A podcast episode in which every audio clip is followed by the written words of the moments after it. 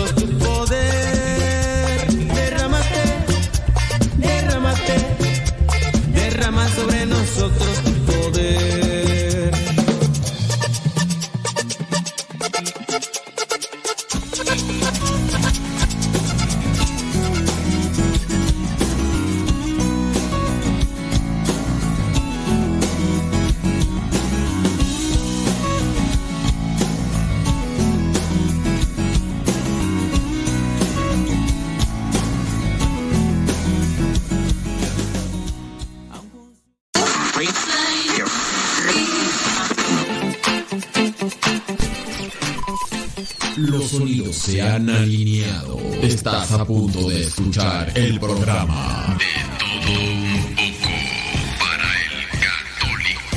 De todo un poco para el católico. Con tu servidor, el padre modesto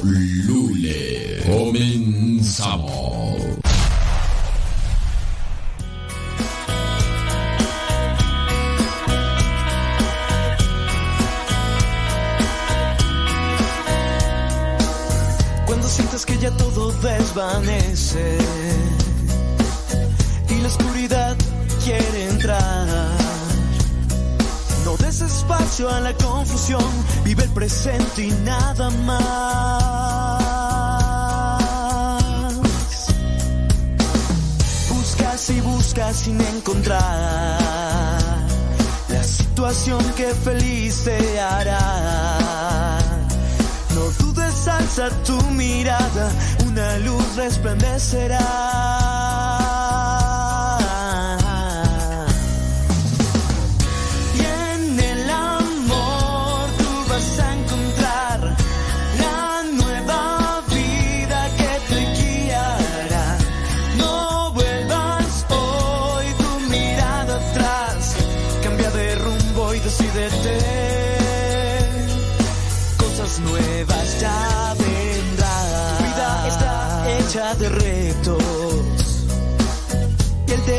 Solo uno más.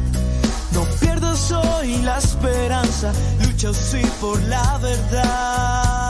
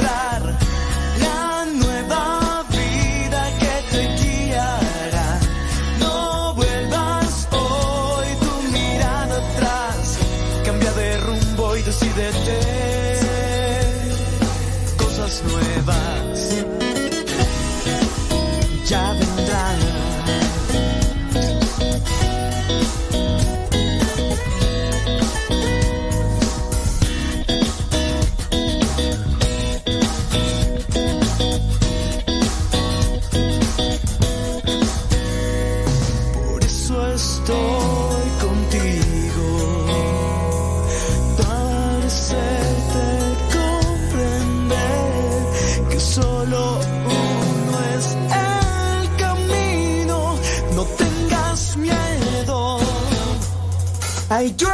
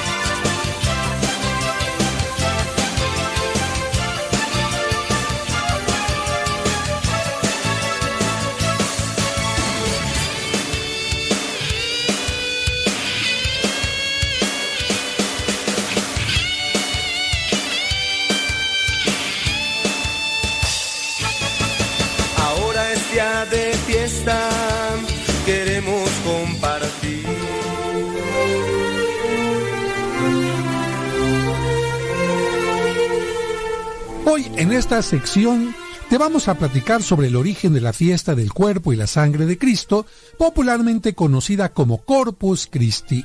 Y aunque algunos lo conozcan como el Día de las Mulas y feliciten a quienes se portan mal con ellos, la festividad es otra cosa y tiene que ver con un milagro. Pongan mucha atención.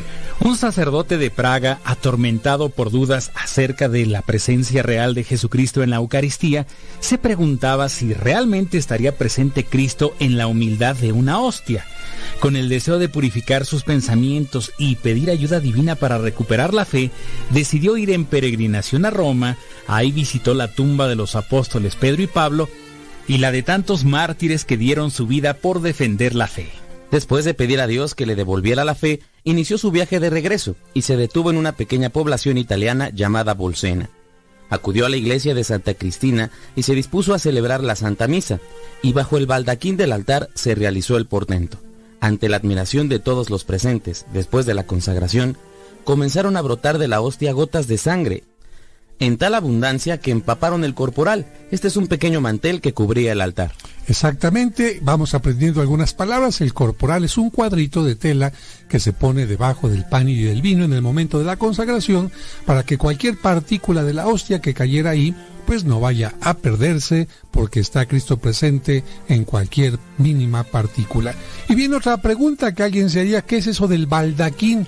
Bueno, el baldaquín son cuatro columnas que están en cada una de las esquinas del altar que están en alto, es decir, están rebasando la altura del sacerdote o quien celebre y tienen una especie de techito que puede ser de cobre o de alguna otra materia de bronce o incluso de material como mármol y esto es para indicar que el altar es un lugar sagrado. Y continuamos con nuestra narración.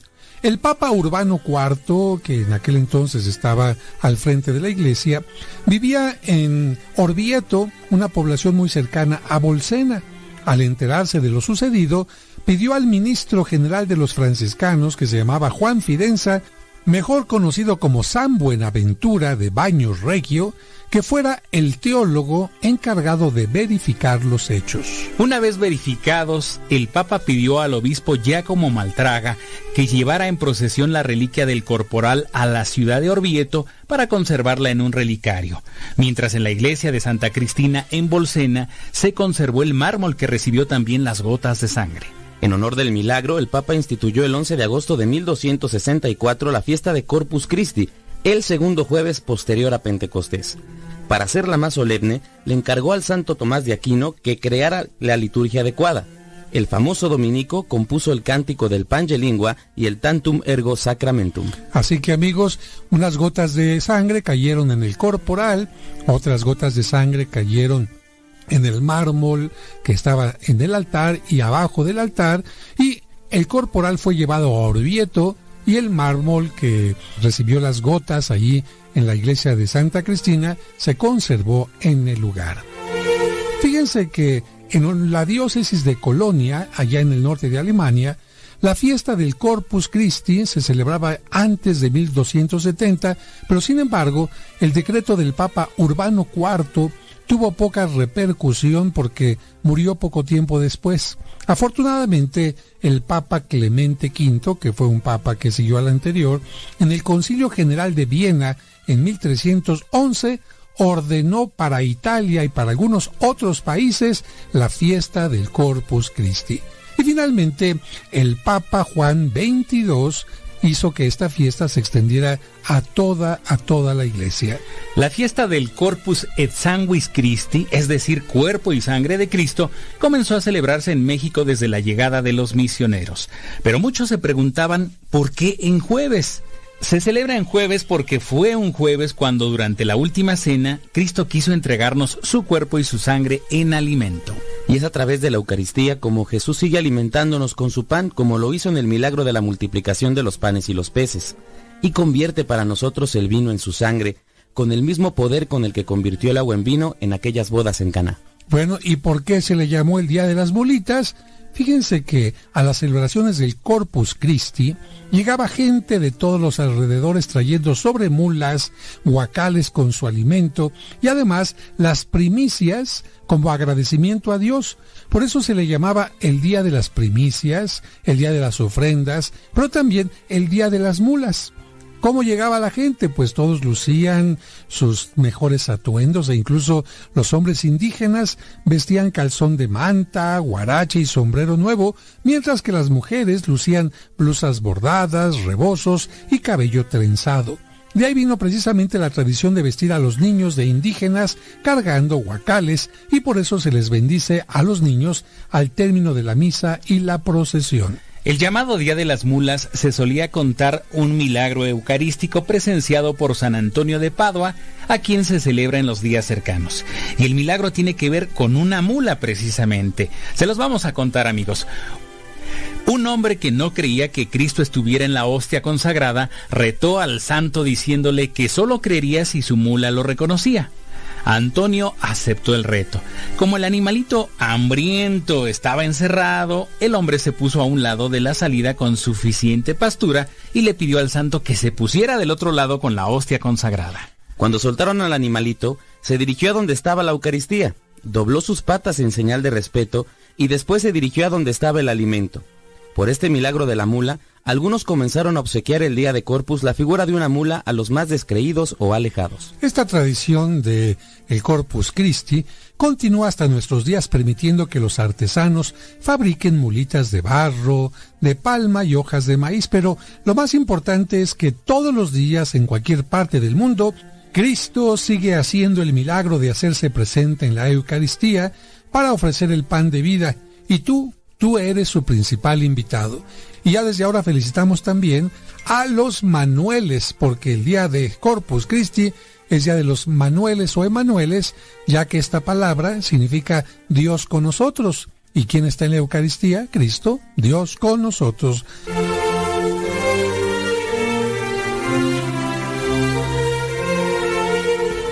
Dios es mi hit, mi número uno. Dios es mi hit, por eso lo amo. Tú estás aquí y todo ha cambiado. También es tu hit, por eso te amo. Me has dado amor, un amor santo. Tú estás aquí, todo has logrado. Tú eres mi amor, amor de hermano. Y quiero decir que solo te amo. Tu sonrisa es lo que más quiero. Toca mi amor todo lo cierto que en mi corazón tengo guardado. Tierno amor de niño atrapado.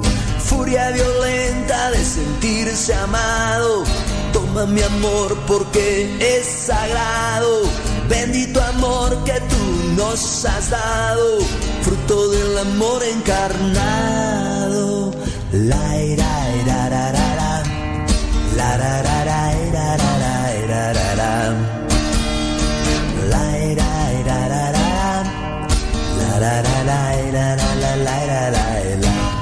Dios es mi hit, mi número uno. Dios es mi hit, por eso lo amo. Tú estás aquí y todo ha cambiado, también es tu hit, por eso te. Tú eres mi amor, gozo anhelado, furia bendita de ser elegida, mi compañía para toda la vida. Te amo y me amas para toda la vida. Tu sonrisa es lo que más quiero Toca mi amor todo lo cierto que en mi corazón tengo guardado tierno amor de niño atrapado. Furia violenta de sentirse amado. Toma mi amor porque es sagrado. Bendito amor que tú nos has dado. Fruto del amor encarnado. La era, era, ra, ra, ra. La ra, ra, ra, era, ra, ra, ra, ra. La la la la la la la la Dios es mi hit, mi número uno. Dios es mi hit, por eso lo amo. Tú estás aquí y todo ha cambiado. También es tu hit, por eso te amo. Tú eres mi amor gozo anhelado, furia bendita de ser elegida, compañía para toda la vida, te amo y me amas para toda la vida. Tu sonrisa es lo que más quiero, toca mi amor todo lo cierto, que en mi corazón tengo guardado, tierno amor de niño atrapado furia violenta de sentirse amado. Toma mi amor porque es sagrado. Bendito amor que tú nos has dado. Fruto del amor encarnado. La ira, ira, ra, ra, la ra, ra, ra, ira, ra, ra, ira, ra. La ira, ira, ra, la la la la la la la la la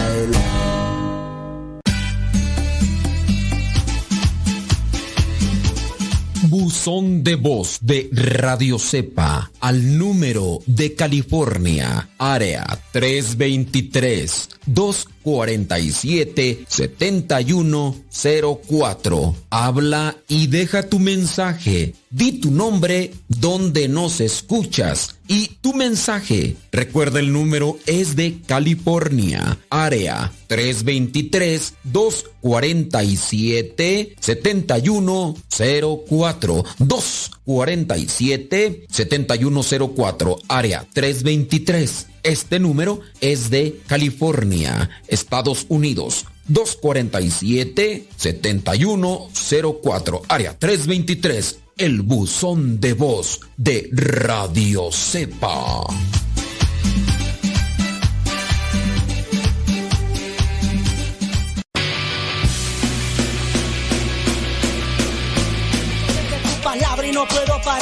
Lo que me das en ningún lado lo puedo hallar.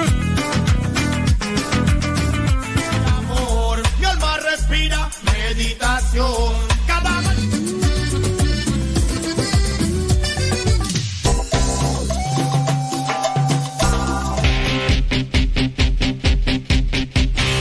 la oración quiero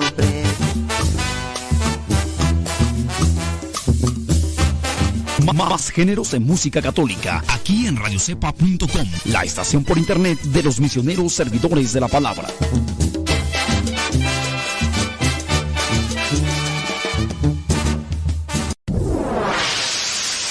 Escuchas Radio Cepa.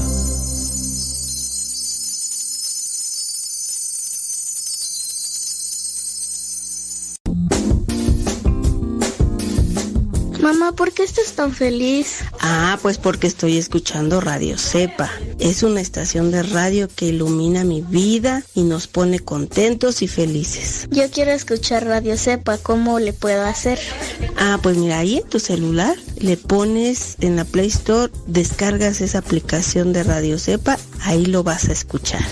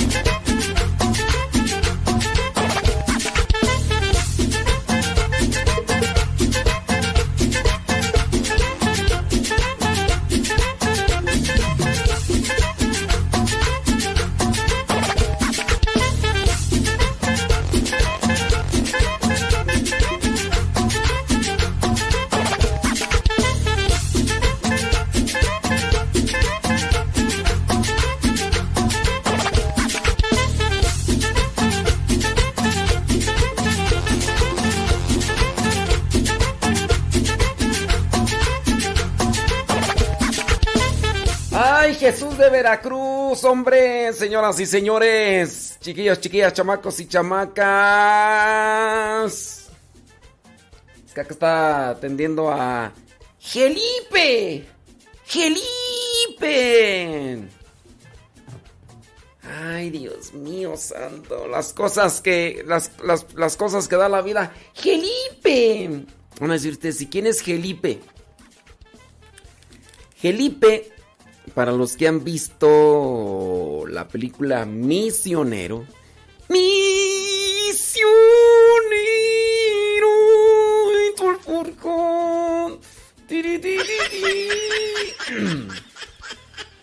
Para los que han visto esa película de misionero, ahí sale Felipe. Felipe es este muchachito güerito que que, tiene... Mm, ¿Cómo llamarle? ¿Cómo llamarle? ¿Cómo decirle? En que en su pierna trae una... Mm, ¿Cómo se le dice? ¿Cómo le dice? Una, una imperfección. Sí, trae una imperfección en, en su pierna. Y no sé, levanten la mano, ¿quién de ustedes ha visto esa película? Bueno, él es Felipe. Ah, por cierto, también otra cosa que se le distingue a Felipe es que es tartamudo en la película. Y por ahí, los que salen ahí de misioneros, los que salen ahí de misioneros, este, le invitan. Y después la película termina cuando cuando ya este, se van los misioneros de la comunidad porque tienen que irse, ¿verdad? Y después eh, eh, Felipe dice que también quiere ser misionero. No, yo, yo, yo, yo, también quiero, quiero ser, ser, ser, ser, ser, ser mi, mi, mi, mi, mi, mi, mi, mi, mi, mi, mi, mi, mi. Ustedes van a decir, van a decir, no te estás burlando. No, es que así hablaba, pues yo nomás estoy haciendo una réplica de cómo le hacía. Y ese, y no era, no era actuación. Él era tartamudo. Pues bueno, dentro de las cosas de Dios, ya. No, hombre, ya cuál tartamudo, no, no, ya ni te das cuenta. Ya se le quitó. O Dios se lo quitó. Dios se lo quitó. Y eh, bueno, yo me imagino que lo del pie, pues, no sé, ¿verdad? Yo creo que no. La eh, imperfección en la pierna, pienso yo que no. A menos de que ya después me diga que, que se le arregló. Pero si traía, no sé cómo se le llama a un, problema de estos cuando este, eh, en la pierna no se, no se desarrolla bien. No sé si por un accidente o por cuestión de, mm, de la genética, no sé. Pero bueno, él es Felipe. Hasta, está allá en el... En un lugar muy fresco, en un lugar muy... Eh, muy frillecito que se llama Monclova, Coahuila. Ah, imagino cómo han de estar ahorita ahí en Monclova, Coahuila, ahí hasta sudando por... Hasta por todas partes. Bueno, él es Gelipe. Él es Gelipe y, y fue misionero. Bueno, sigue siendo misionero porque en realidad la función de ser misionero es compartir la buena nueva. Y estuvo este, como misionero a tiempo completo eh, con los misioneros héroes de la palabra, con nosotros. Pero ya después, bueno, ya incluso ya, ya es papá, este, pues hace un tiempo también eh, enviudó, después de 15 años, algo así, que estaba casado y, la esposa falleció y todo. Y dice que ahora a él le sigue echando ganas. Bueno, pues le mandamos un saludo a mi estimado Felipe, allá en, en Monclova y, pues me platica cosas que pues te animan, me, motivan. Por ejemplo, me dice que mm, él comparte el evangelio que nosotros hacemos día con día y se lo comparte incluso a, cristianos no católicos. Y dice que se lo manda un pastor protestante y que el pastor protestante de ahí agarra ideas para después andar predicándolas. No es el primer caso de los que me dicen. Acá también en Texcoco está una señora que dice que su hijo es pastor. Y que la señora, pues queriendo hacer que su hijo cambiara, pues le mandaba el evangelio a su hijo, ¿no? Y entonces un día no se lo mandó porque pues, se le acabó el internet a la señora, no sé qué. Y entonces el hijo que le habló, el hijo que es pastor, le habló a la mamá y le dijo: ¡Amor! ¿Qué pasó, hijo? Mándame el evangelio. y ahora tú. Es que de allá agarro ideas. Ay, el hijo pastor, ¿verdad, doña Alicia? No es el único caso. Y Gelipe, Gelipe me estaba platicando pues que, que, ahí... Ya, chiquillo, cállese. También me platicó pues que dice que, a veces, dice, dice que a veces le llega el evangelio en la madrugada. Y pues esa hora está compartiéndolo, porque pues ya ven que hay veces que lo estoy haciendo en la madrugada. Pero dice, fíjate, o sea, ahí es donde yo digo la mano de Dios. Él un día lo recibe en la madrugada y pues se dedica a compartirlo en la madrugada. Y pues resulta que una de las personas que lo recibió, de las que le comparten, pues la persona había caído en una depresión, una tristeza y pues estaba pensando pues hacer una cosa mala con su vida.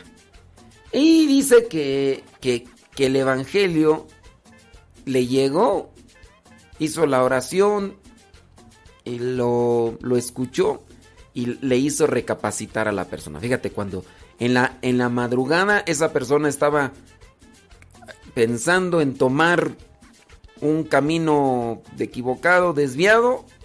Le llegó el Evangelio como mano de Dios y...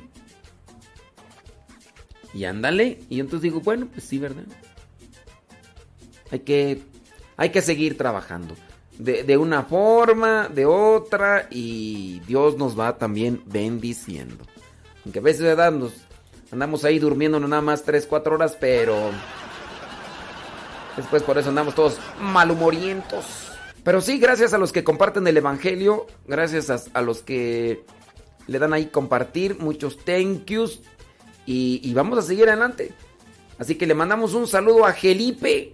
Gelipe. Oye, Gelipe, si te lograste meter al YouTube, pues ahí en el YouTube puedes comentar. Ahí en el YouTube. O si te metiste al Facebook, porque también en el Facebook, Modesto Radio, en Facebook y en YouTube. Si te metiste, pues ahí también puedes comentar. Ahí, ahí hay, un buen de gente que, que, anda ahí nomás comentando. Mira, como está Cristina Franco allá en Ciudad Juárez, Chihuahua. Me imagino que también haciendo un calorón bárbaro.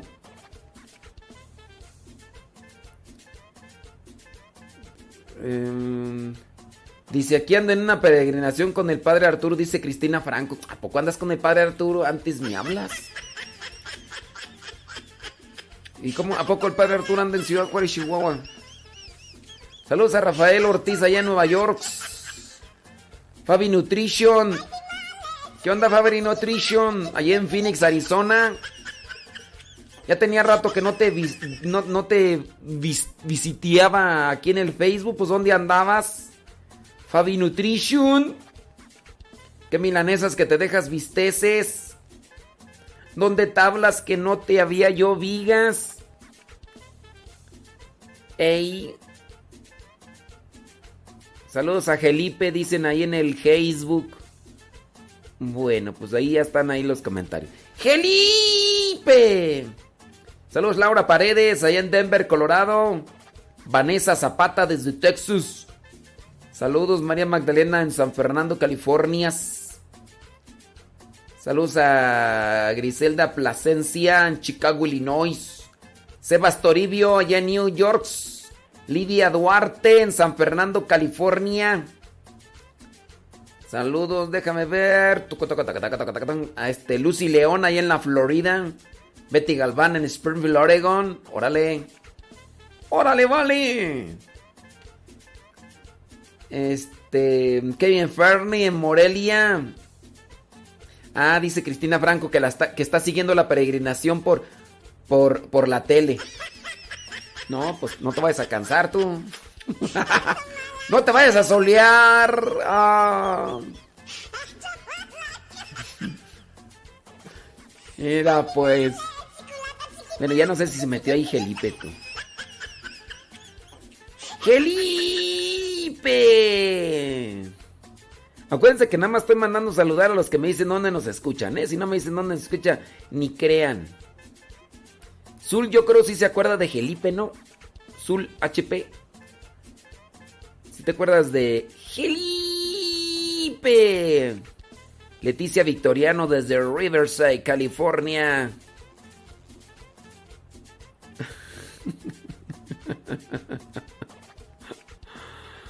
Ay, Dios mío santo. Carlos Agustín desde Utah. Saludos. Esmeralda Montero desde Chicago. Órale. Dicen que le mandan saludos al vístimo Chiristian. Chiristian. Ey. Ándele. ¿Quién más tú? Saludos al vístimo. Yolanda Morales, allá en San Diego, California. Mika Di Di Dirción, Romans, California. María Isabel Vargas desde Teoloyucan, Estado de México. Míralo. Ándeles. ¿Quién le galleta? Dice, es, escuchándote por el YouTube. O sea, sí, pues. O sea, no. ¿Que en dónde me están escuchando? Pues, este, te estoy escuchando por el YouTube. No, o sea, ¿en qué parte del mundo mundial? Eh, acá te estoy escuchando en la radio.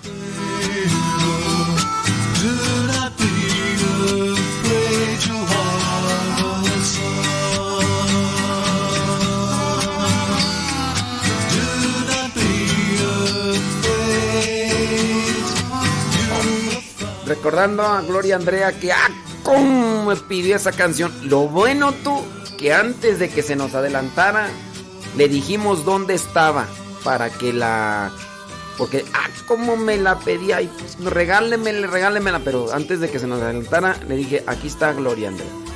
Y bueno, pues en paz descanse, ¿verdad? Que, que se nos adelantó con esta cochinada, el mugre virus.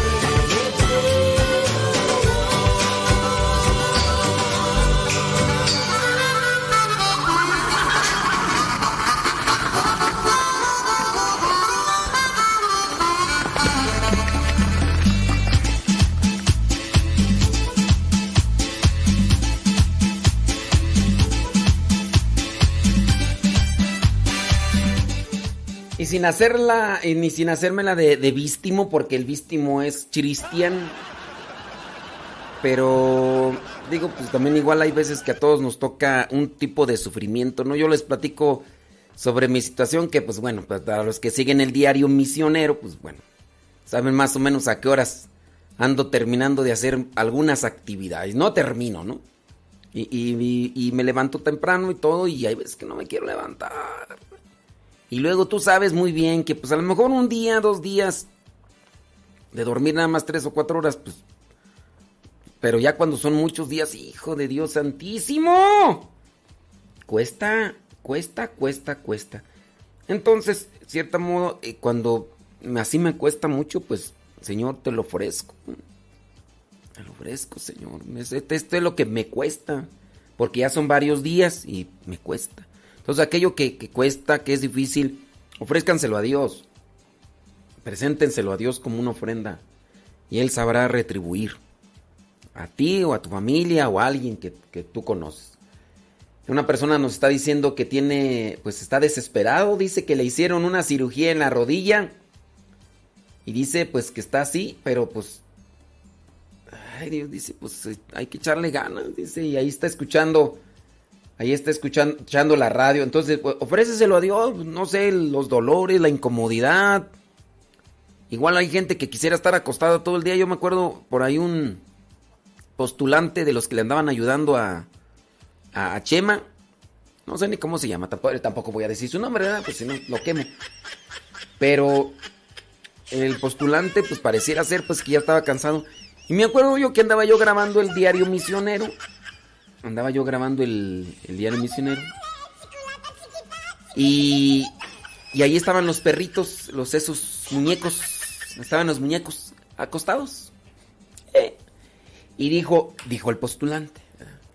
Yo, yo pienso que lo hizo así como comentario nada más, ¿no? Dice, híjole, dice, qué vida de los perros, dice. ¿Cómo no fuimos perros, dice, para estar todo el día acostados? Dije, ni digas nada, criatura, ni digas nada. Sí, digo, aunque, para estar todo el día acostados. Hay personas que obligadamente están acostadas y después de mucho tiempo, hasta llagas le salen y no creo que digan, ay, qué padre estar aquí todo el día y toda la noche acostado. No creo que digan, así que... Eh, pero claro, a, a, veces esos comentarios se hacen así como sin pensar, ¿no? O a veces porque uno los ha escuchado en los demás. Yo me acuerdo cuando estaba morrillo que, que uno escuchaba ese tipo de expresiones y a veces uno las repite, uno las vuelve a decir y... Y pues no, ¿verdad? Pero sí, hay personas que que, les toca, la situación les toca en el sentido de que pues pasó y, ya lo tienen enfrente de un, de un accidente o una enfermedad y, tienen que estar acosados. Yo me pongo a pensar en estos hermanos sacerdotes que estuvieron ahí tanto tiempo encamados y entubados. Y he sabido yo de muchos que, que están ya llagados, así, y que por las mismas llagas incluso hasta eh, vienen a producir un cierto tipo de, ¿cómo se le llama tú? ¿Cómo se le llama a la pus? Eh, pues esa sustancia, ¿no? Que, que viene a, descomponerse en el, y, que, y que al mismo tiempo produce un olor fétido. O sea, yo sé que es pus, pero eh, comienza ya el cuerpo a pues, manifestar sus...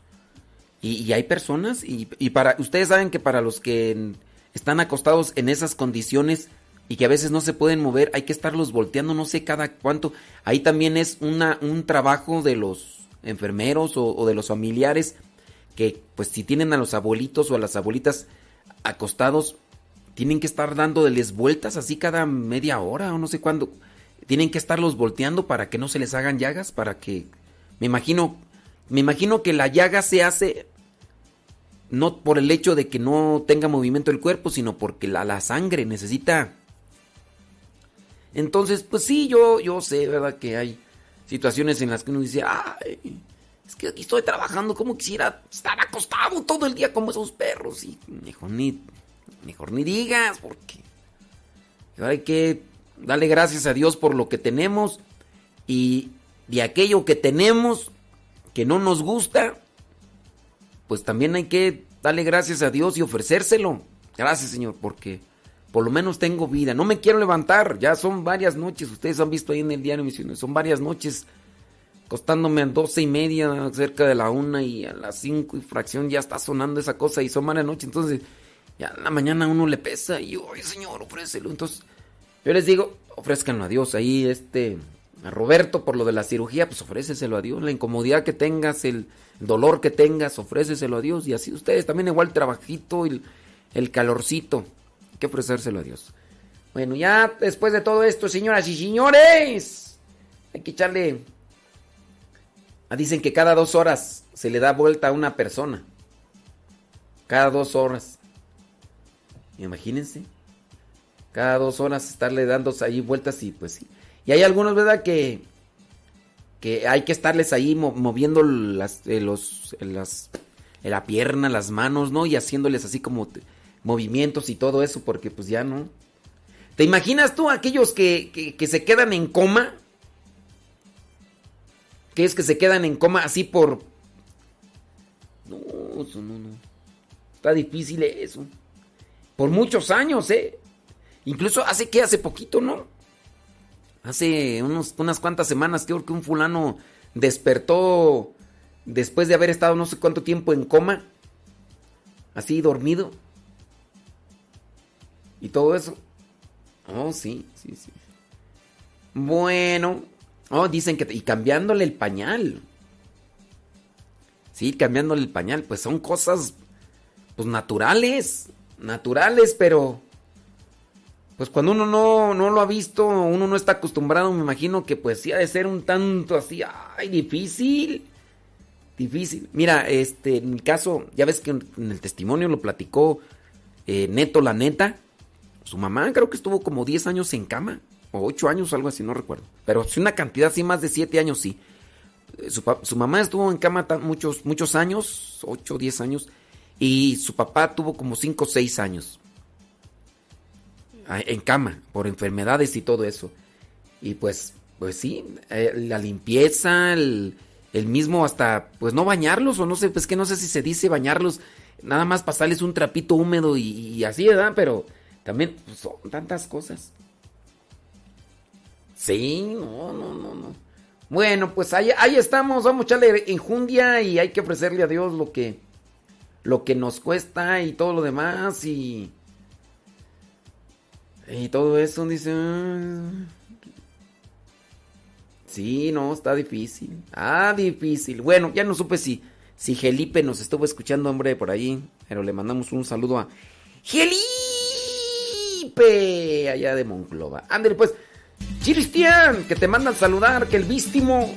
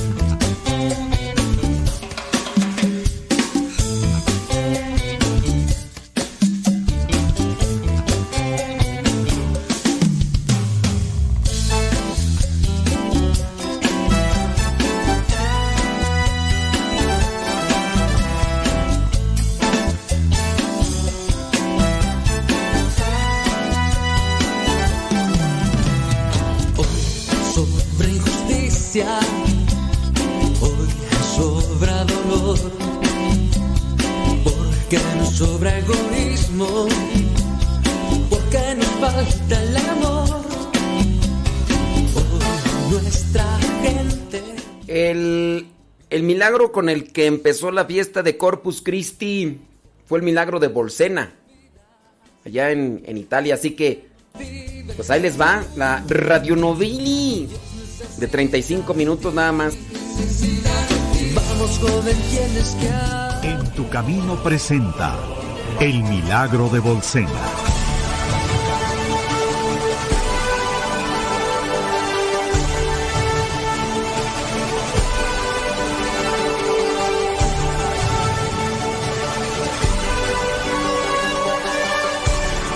Corría el siglo XIII cuando en la actual Praga un sacerdote pasaba por un mal momento.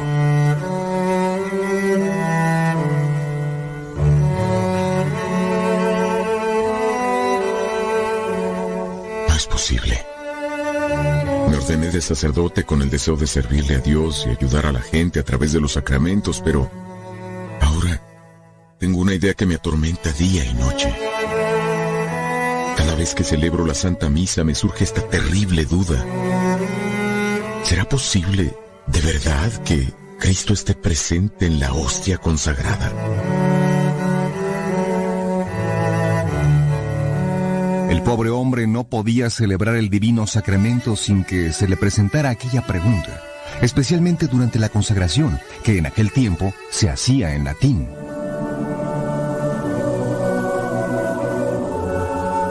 hoc est enim corpus meum.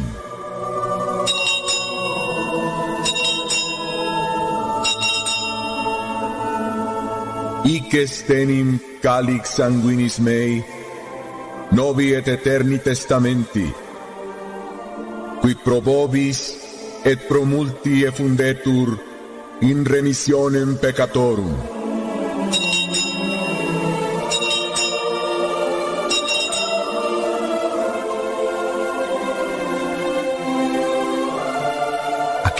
De Dios trataba de celebrar la misa de la manera más digna, pero tanto en la consagración como en la comunión se preguntaba una y otra vez.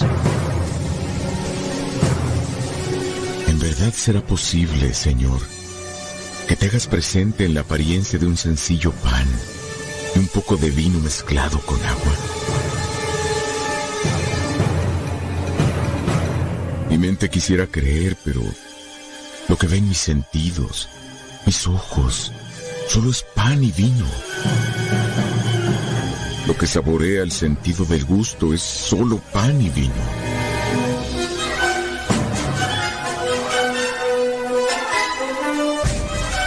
Y angustiado, extrañaba los años de su juventud.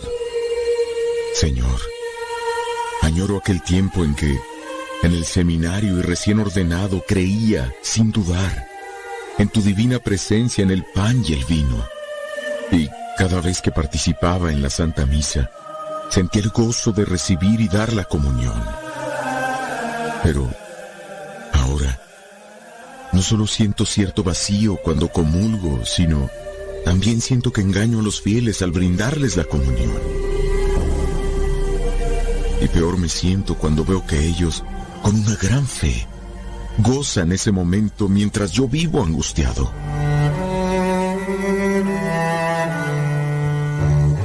El sacerdote repetía también. Señor, si he perdido la fe por negligencia, por hacer las cosas rutinarias, o me ha faltado la oración, te pido, devuélveme la fe, devuélveme la fe, devuélveme la fe.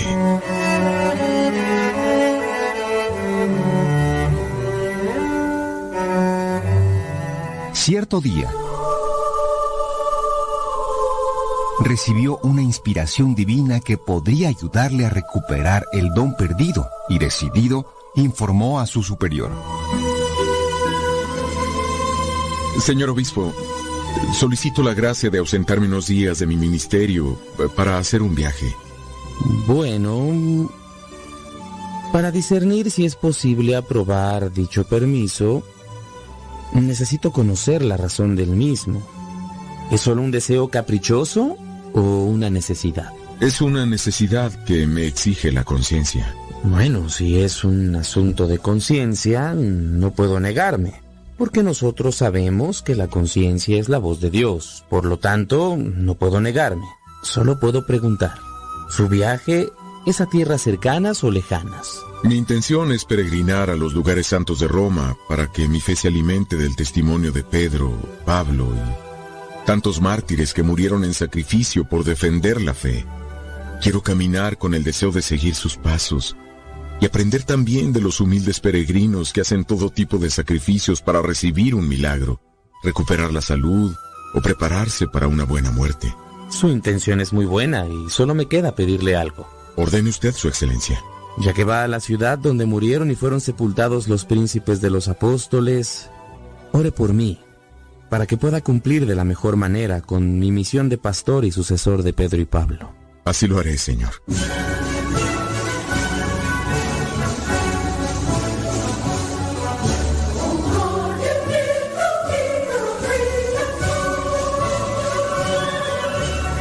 El sacerdote recibió la bendición del obispo y, tomando solo los elementos más necesarios, inició su peregrinación.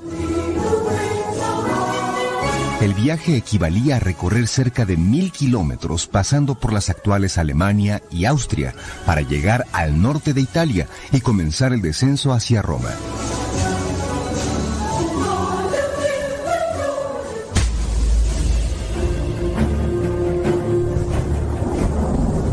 Y durante el trayecto el religioso sentía los cambios de clima.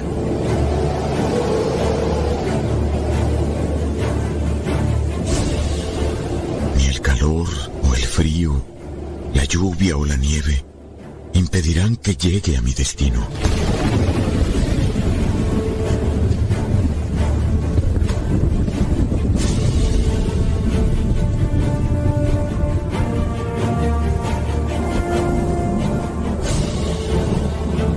Pasaron varias semanas y el hombre se repetía constantemente.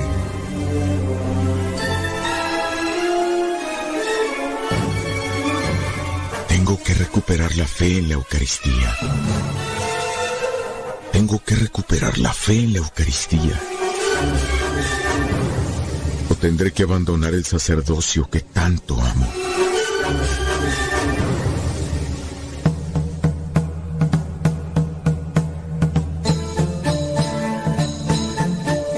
Buscador de tesoros que recorre mares, islas o desiertos para encontrar el cofre anhelado, el sacerdote caminaba firmemente hacia su destino. Sus pies estaban cansados, pero su espíritu de búsqueda estaba más fuerte que nunca.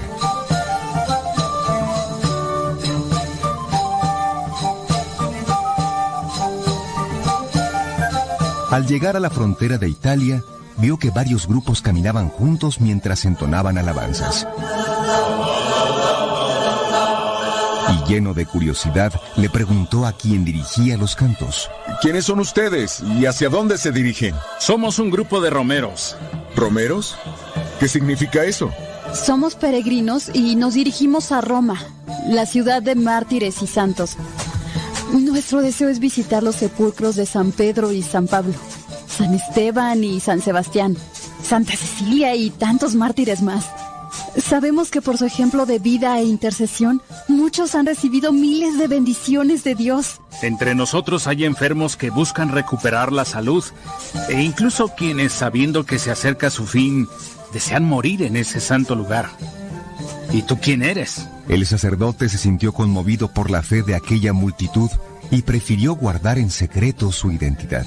Eh, yo también soy un peregrino, eh, un romero, como dicen ustedes. Y si me lo permiten, quiero unirme a su grupo para caminar juntos. Todos son bienvenidos en este grupo. Algunos vienen desde España, las Galias o de los países del norte.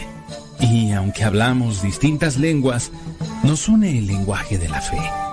Pues yo también quiero tener ese lenguaje. Así el sacerdote se unió al grupo y se sintió fortalecido con la fe de los peregrinos que constantemente pedían por la santidad de los sacerdotes, cantaban alabanzas, recitaban la letanía o rezaban el rosario.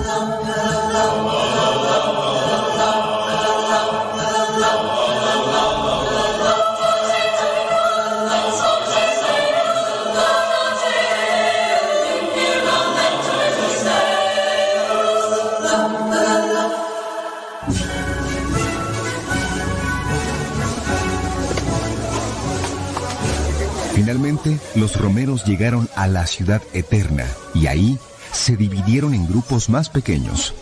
Unos deseaban visitar primero la tumba de Pedro, otros la de Pablo. Unos se dirigieron a lo que había sido el Circo Máximo, donde habían sido martirizados la mayoría de los primeros cristianos, y otros a los cementerios llamados catacumbas, donde estaban sepultados mártires, papas y muchos otros santos. Gracias por permitirme formar parte de su grupo. Yo pediré por cada uno de ustedes para que Dios les conceda lo que vienen a buscar a esta ciudad santa.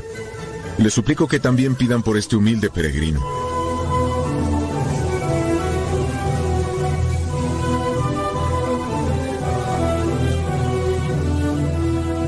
Entonces, el sacerdote dirigió sus pasos hacia la primera basílica construida en Roma por el emperador Constantino y obsequiada al Papa para pedir perdón por las persecuciones contra los cristianos.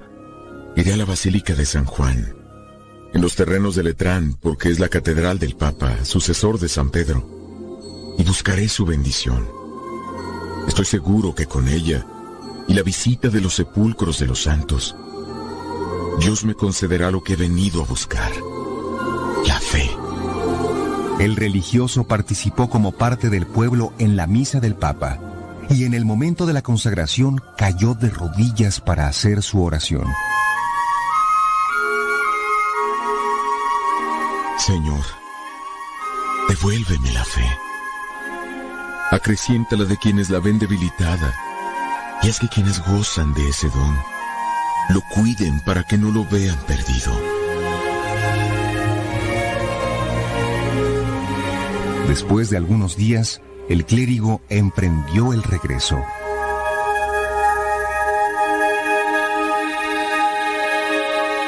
Dios mío, tú sabes que yo he hecho mi parte. He peregrinado hasta estos lugares para manifestarte mi disposición.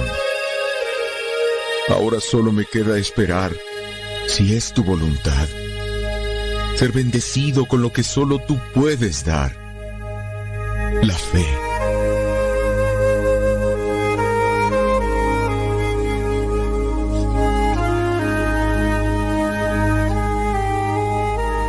Después de varios días de camino, llegó a Bolsena, una tranquila población a las orillas de un lago.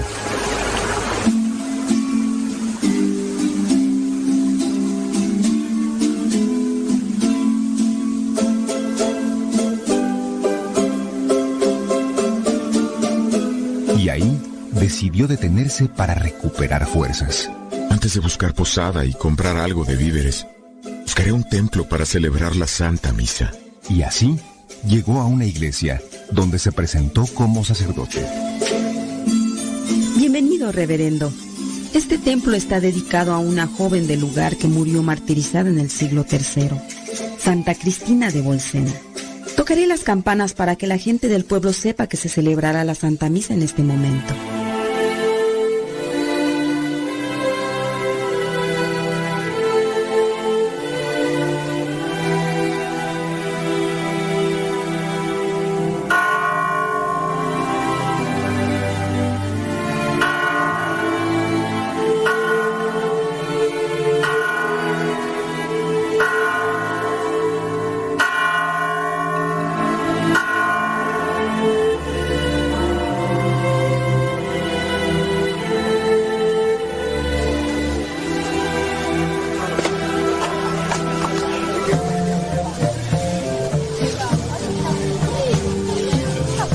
Llamado de las campanas, hombres, mujeres y niños dejaron sus actividades para participar del sacramento.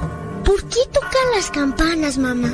Porque vamos a celebrar lo que Cristo nos pidió que hiciéramos en memoria suya, la Santa Misa, donde Él se convierte en alimento para todos y nos da la fuerza del Espíritu Santo. ¡Qué hermoso! Entonces vamos más rápido para no perder ningún detalle.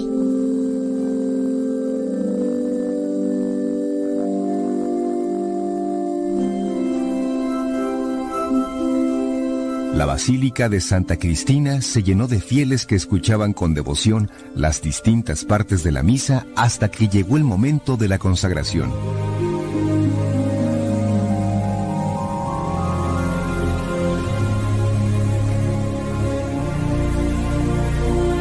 Hoc corpus meum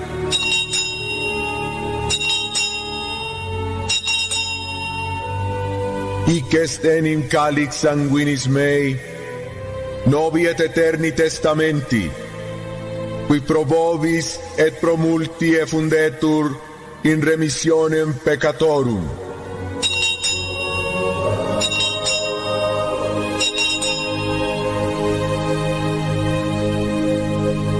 Y justo en ese momento, cuando el sacerdote elevaba la hostia,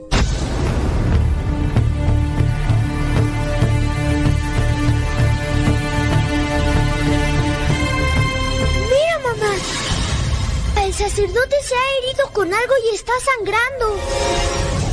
Es cierto. Le están sangrando las manos. Vamos a ayudarlo. Sí, vamos a ayudarlo. en un instante, todos los presentes rodearon el altar.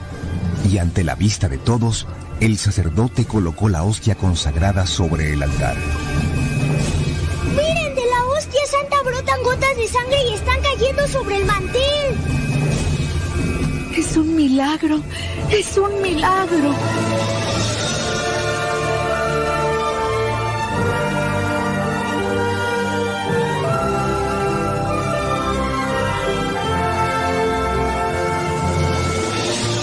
Dios nos quiere recordar que su Hijo que murió por nosotros en la cruz y nos dejó su cuerpo y su sangre en la hostia, está verdaderamente presente en la hostia consagrada.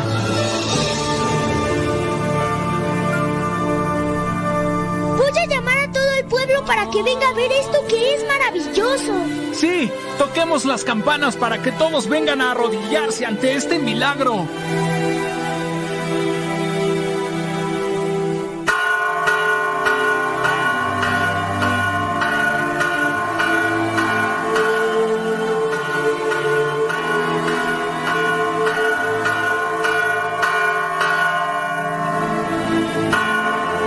sacerdote se había quedado sin palabras paralizado de la emoción. No podía emitir palabra alguna, pero las lágrimas que brotaban de sus ojos lo decían todo.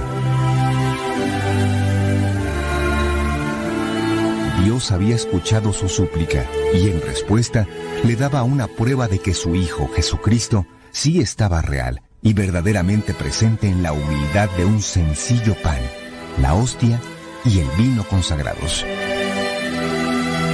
Lleno de arrepentimiento por haber dudado, el religioso cayó de rodillas.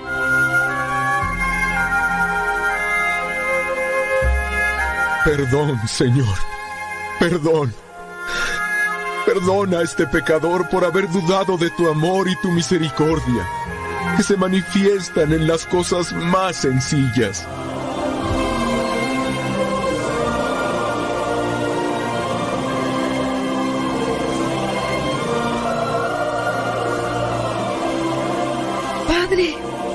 La hostia sigue sangrando. Creo que usted debe colocarla en algún lugar especial.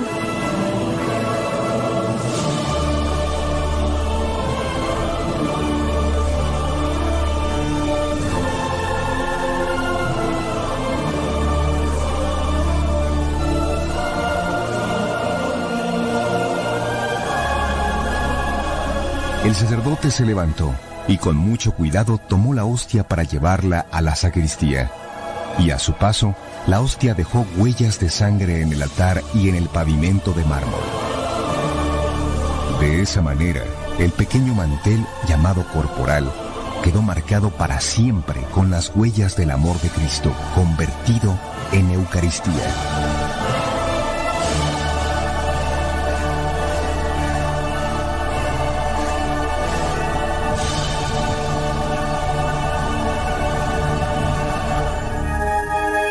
Padre, padre, creo que es necesario informar de este prodigio a su santidad el Papa que habita en la ciudad de Orvieto.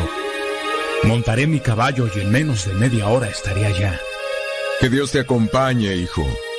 Mientras tanto, nosotros estaremos haciendo oración de penitencia y acción de gracias ante la hostia.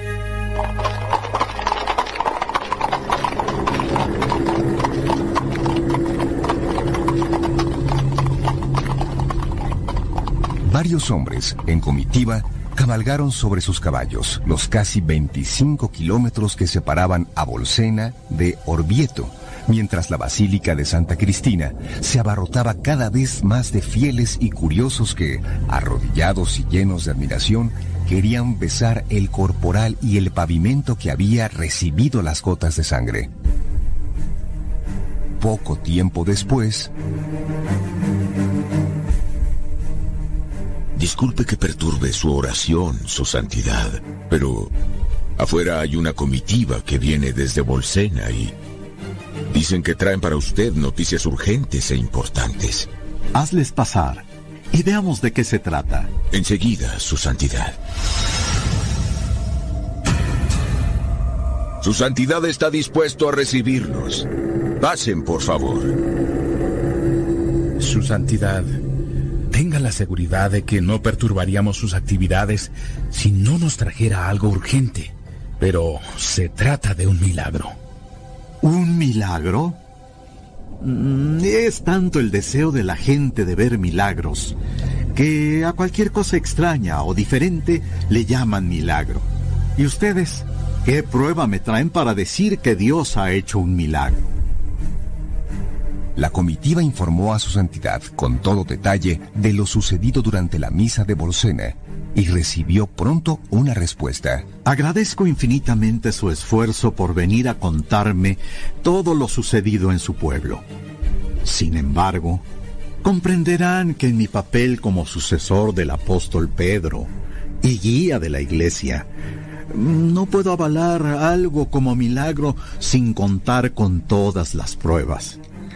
Porque eh, cuando Dios quiere manifestar algún mensaje, siempre da las pruebas necesarias para que comprendamos su voluntad.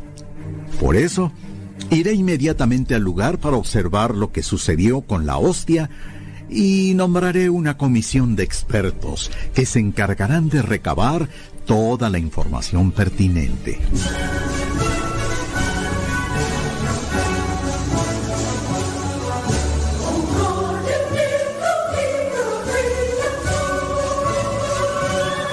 De esta manera, su santidad, el Papa Urbano IV, acompañado de la comitiva y de su escolta, se dirigieron a Bolsena. La presencia de tan especial visitante hizo que los pobladores se entusiasmaran con su llegada. Mira, mamá, es el Papa. Abran paso, abran paso a su santidad. Abran paso.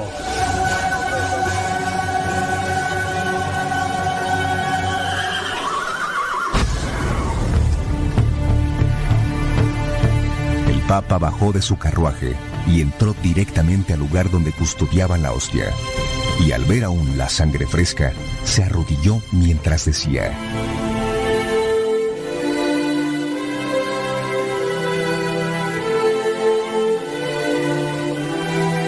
Señor, si tu voluntad es que nos sintamos bendecidos por un milagro, hazme saber la causa y el mensaje. Luego, se acercó a la muchedumbre y dijo, Dios habla por la boca de los niños, porque ellos nunca ocultan la verdad. Por eso, quiero que uno de los niños que presenciaron los hechos me diga qué fue lo que sucedió. En ese momento, el niño que gritó cuando la hostia comenzó a sangrar se acercó. Su santidad, yo acudí a misa con mi mamá y mientras el sacerdote elevaba la hostia después de la consagración, vimos que surgía sangre de sus manos.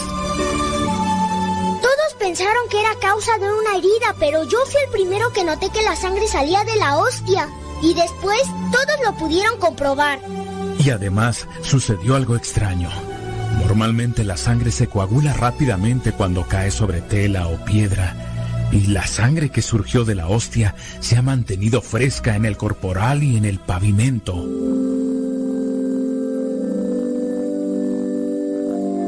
El Papa pidió al ministro general de los franciscanos, Juan Fidenza, mejor conocido como San Buenaventura de Bagnoregio, que fuera el teólogo encargado de verificar los hechos.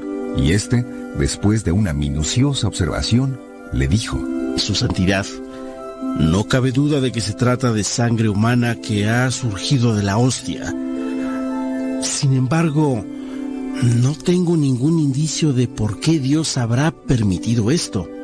Quizás el sacerdote que celebraba la misa pueda ampliar nuestro conocimiento.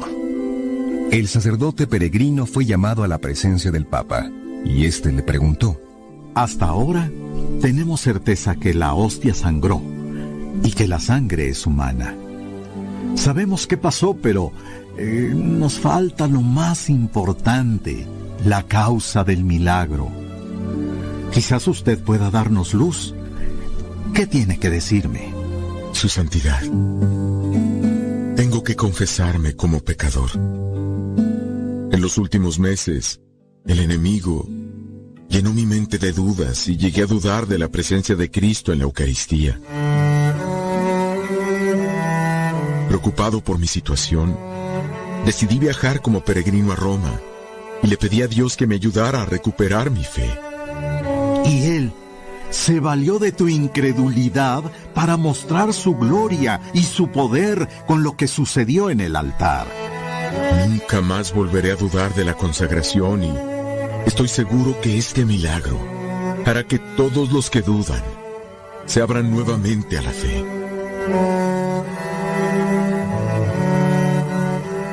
Una vez verificados, el Papa pidió al obispo Giacomo Maltraga que llevara en procesión la reliquia del corporal a la ciudad de Orvieto para conservarla en un relicario. Y pronto se construyó una hermosísima iglesia en su honor.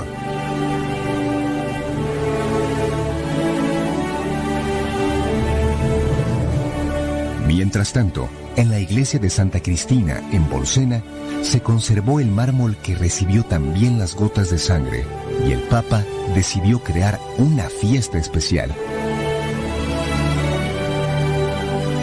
Yo, Urbano IV, decreto hoy, 11 de agosto de 1264, que la fiesta del Corpus et Sanguis Christi sea celebrada el segundo jueves posterior a la festividad del Pentecostés.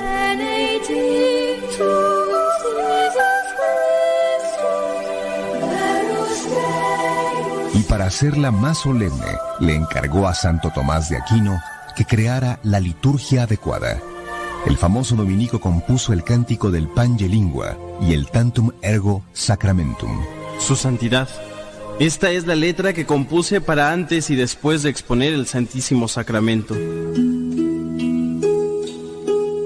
Canta, oh lengua, el misterio del cuerpo glorioso y de la sangre preciosa, que el Rey de las Naciones, fruto de un vientre generoso, derramó en rescate del mundo. Nos fue dado, nos nació de una virgen sin mancha, y después de pasar su vida en el mundo, una vez propagada la semilla de su palabra, terminó el tiempo de su destierro, dando una admirable disposición.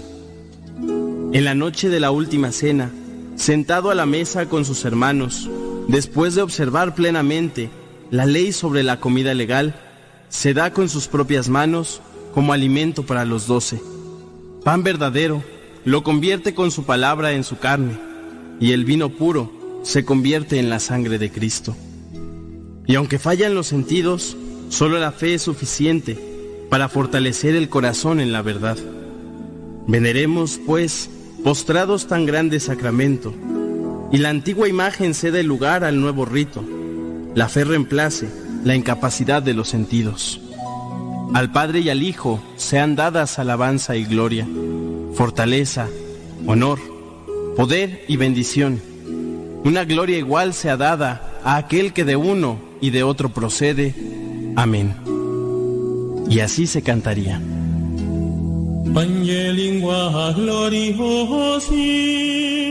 corporis mysterium, sanguinis que preciosi, quem in mundi precium, fructus ventris generosi,